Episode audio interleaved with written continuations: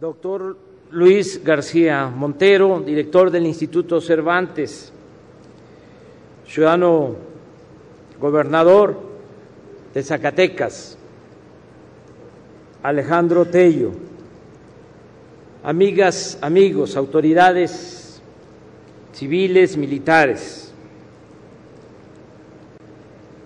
muchos en el mundo de las letras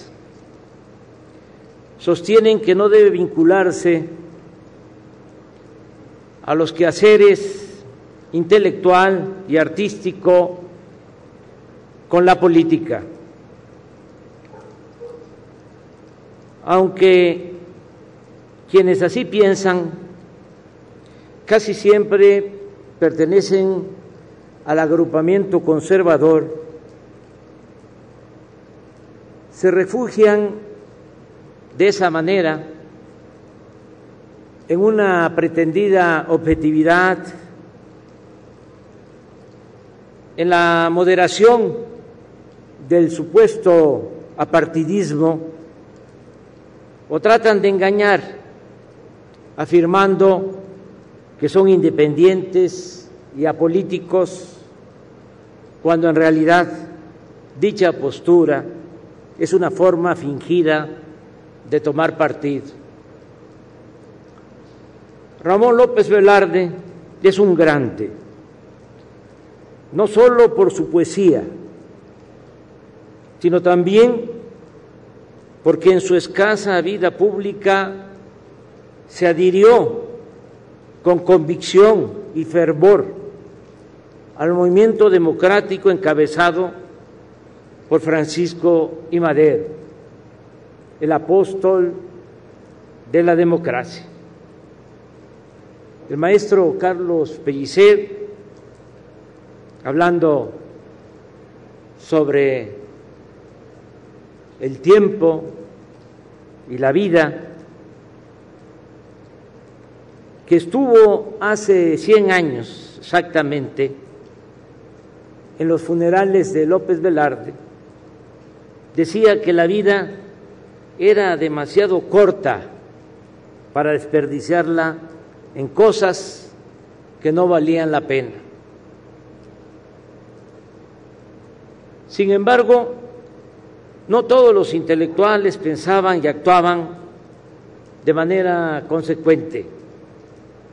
En los tiempos de López Velarde, casi todos los escritores y poetas eran porfiristas y algunos incluso colaboraron con el siniestro general golpista Victoriano Huerta.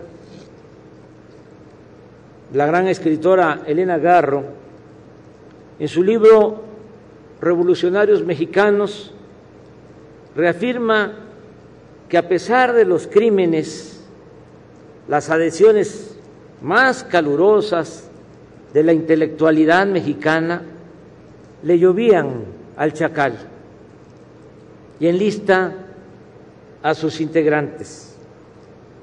Otón de Mendizábal, Alejandro Quijano, José Castelló, Luis Castillo Ledón, Genaro Estrada, los Vázquez Gómez, Francisco Castillo Nájera, Miguel Lance Duret, Luis Pérez Verdía,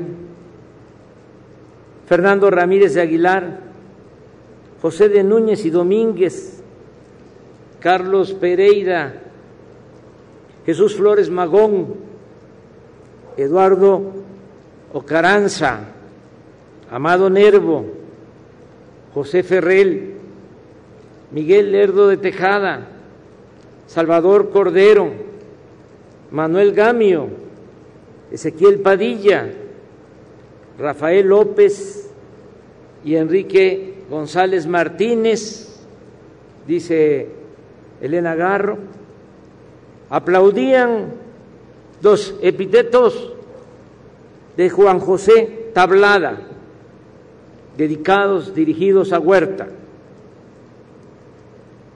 Decía Tablada de Huerta,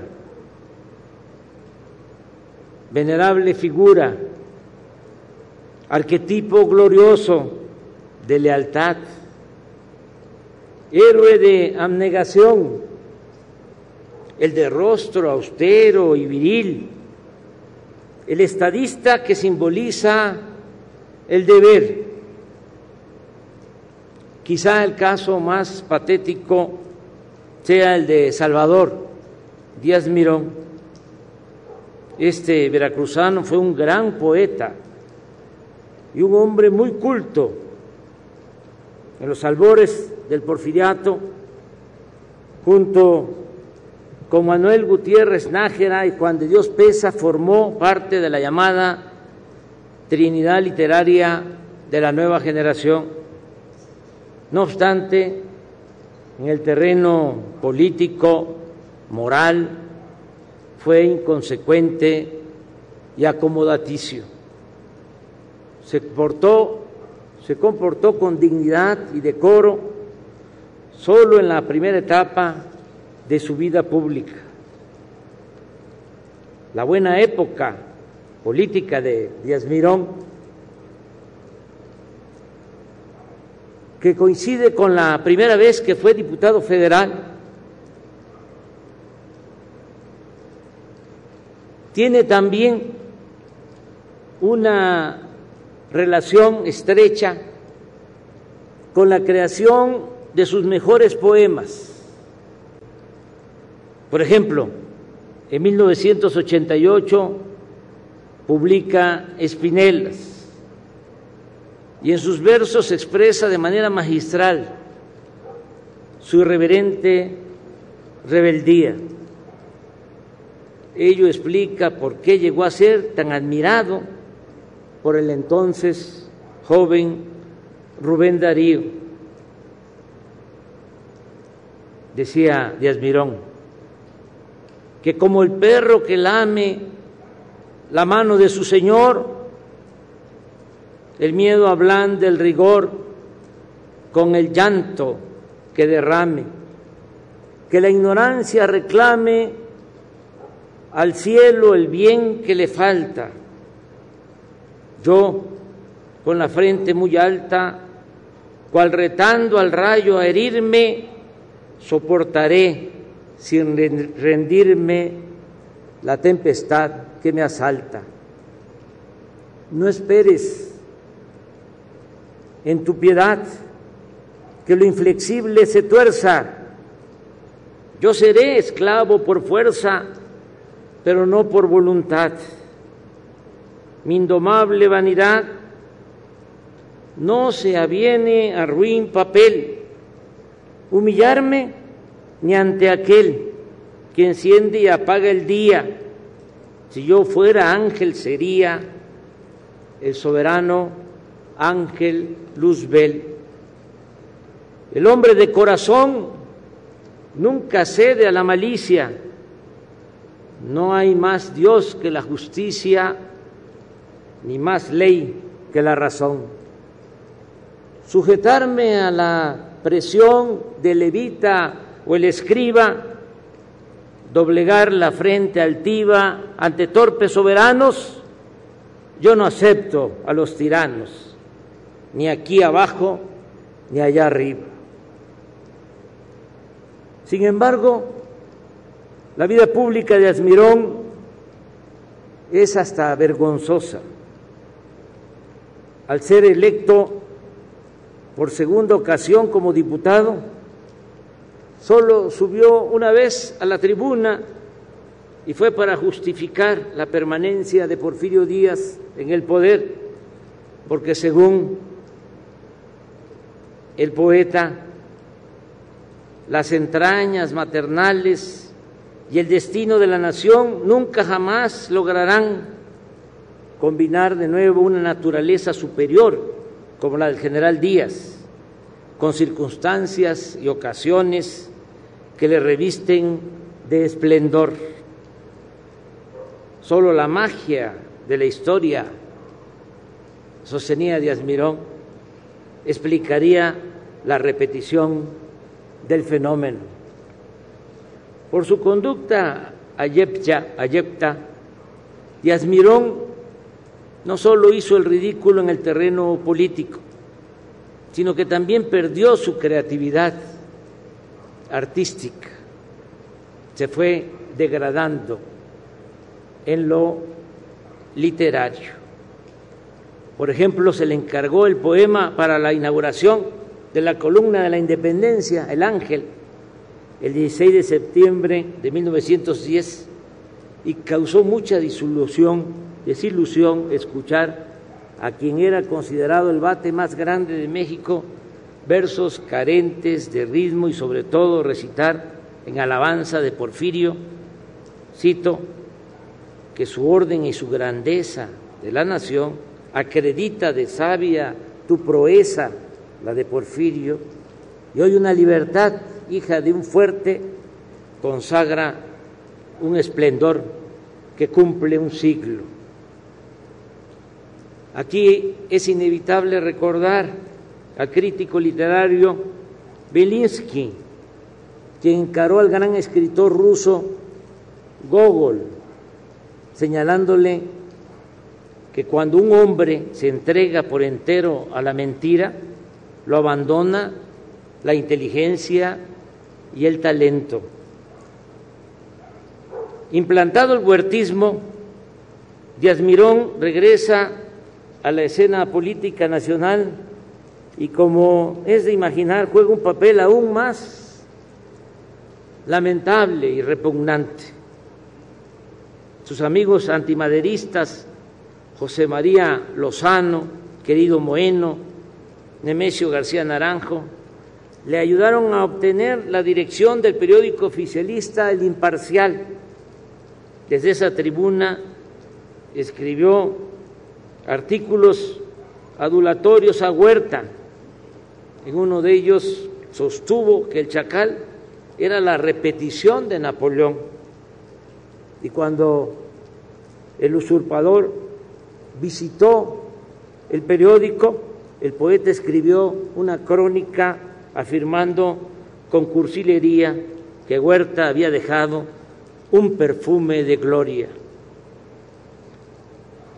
López Velarde tenía otra catadura. El autor de Suave Patria conoció a Madero en 1910. Se dice que participó en la redacción del Plan de San Luis.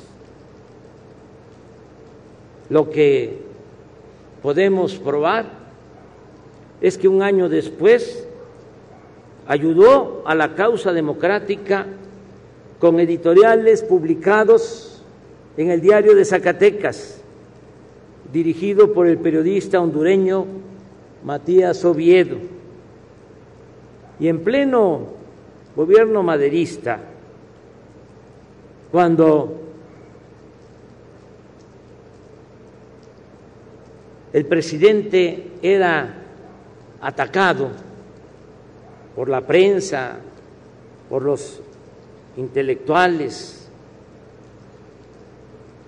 porfiristas, de manera elegante López Velarde explicaba a un amigo, al abogado católico Eduardo J. Correa, lo siguiente. Me dice en su carta que la revolución solo ha servido para cambiar de amos. Medite tranquilamente cómo vivimos hoy y cómo vivíamos antes.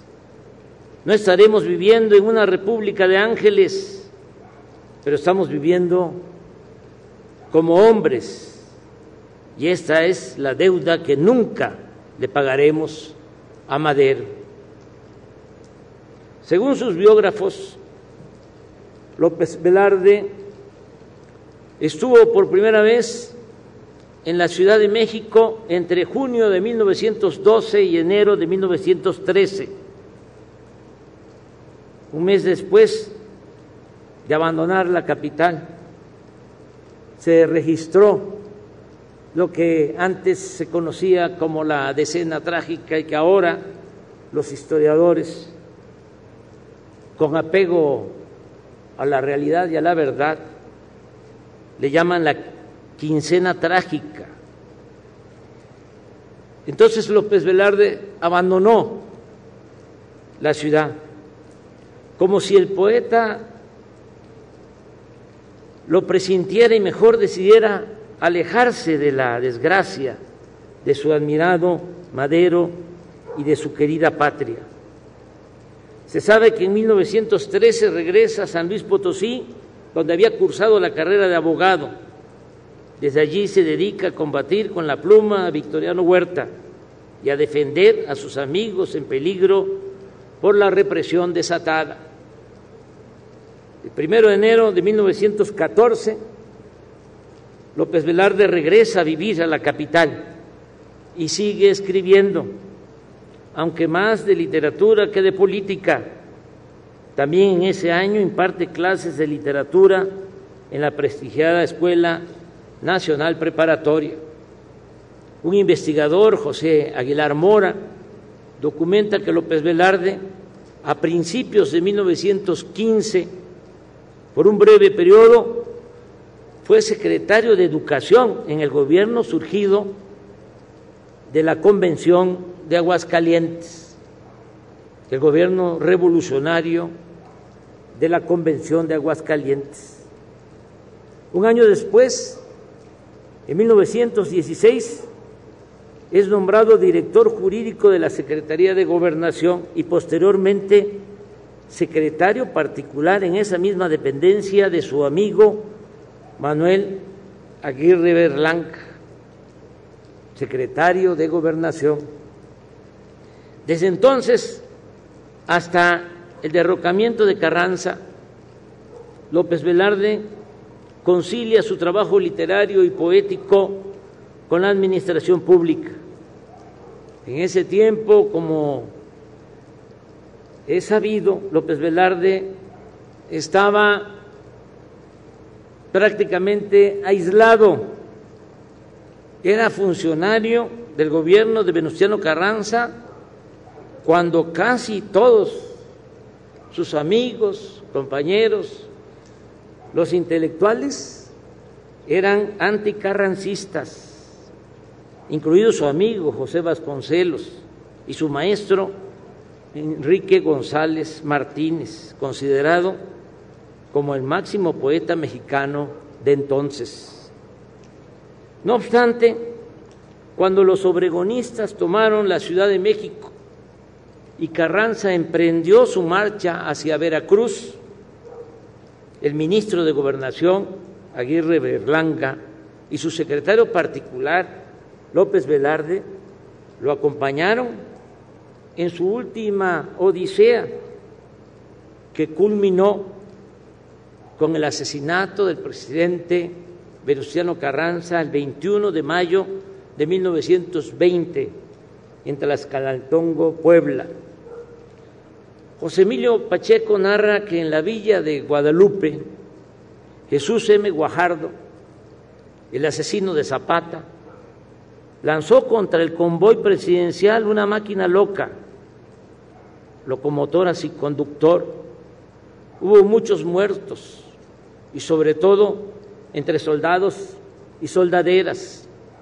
López Velarde se salvó, pero ya no quiso seguir en lo que pareció con toda razón una caravana hacia la muerte, incesantes máquinas locas y ataques de caballería. También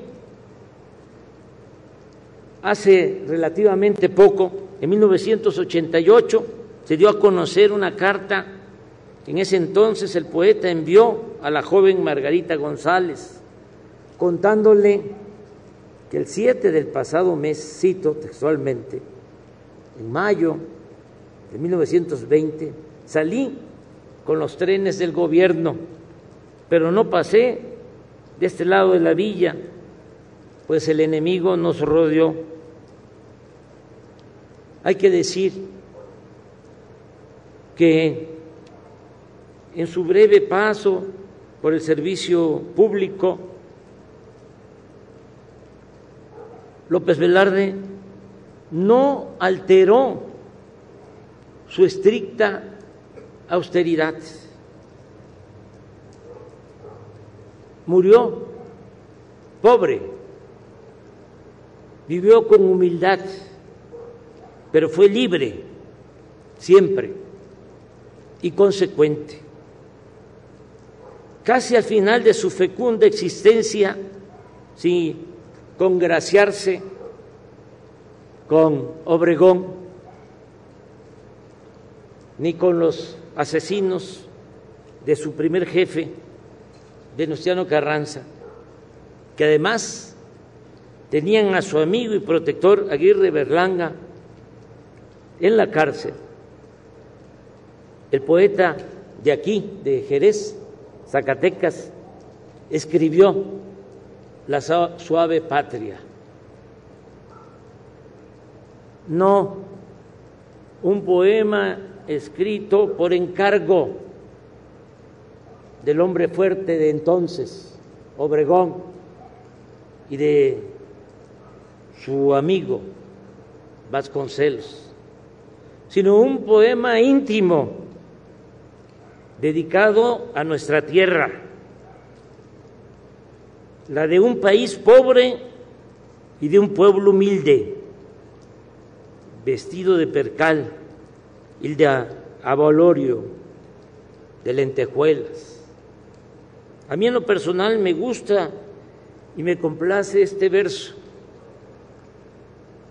que tiene que ver con la imaginación del poeta que como aquí se dijo, conoció desde luego Jerez y Zacatecas, San Luis donde estudió, Aguascalientes, Jalisco y la Ciudad de México. Posiblemente no conoció el mar ni la selva tropical. Por eso me gusta este verso.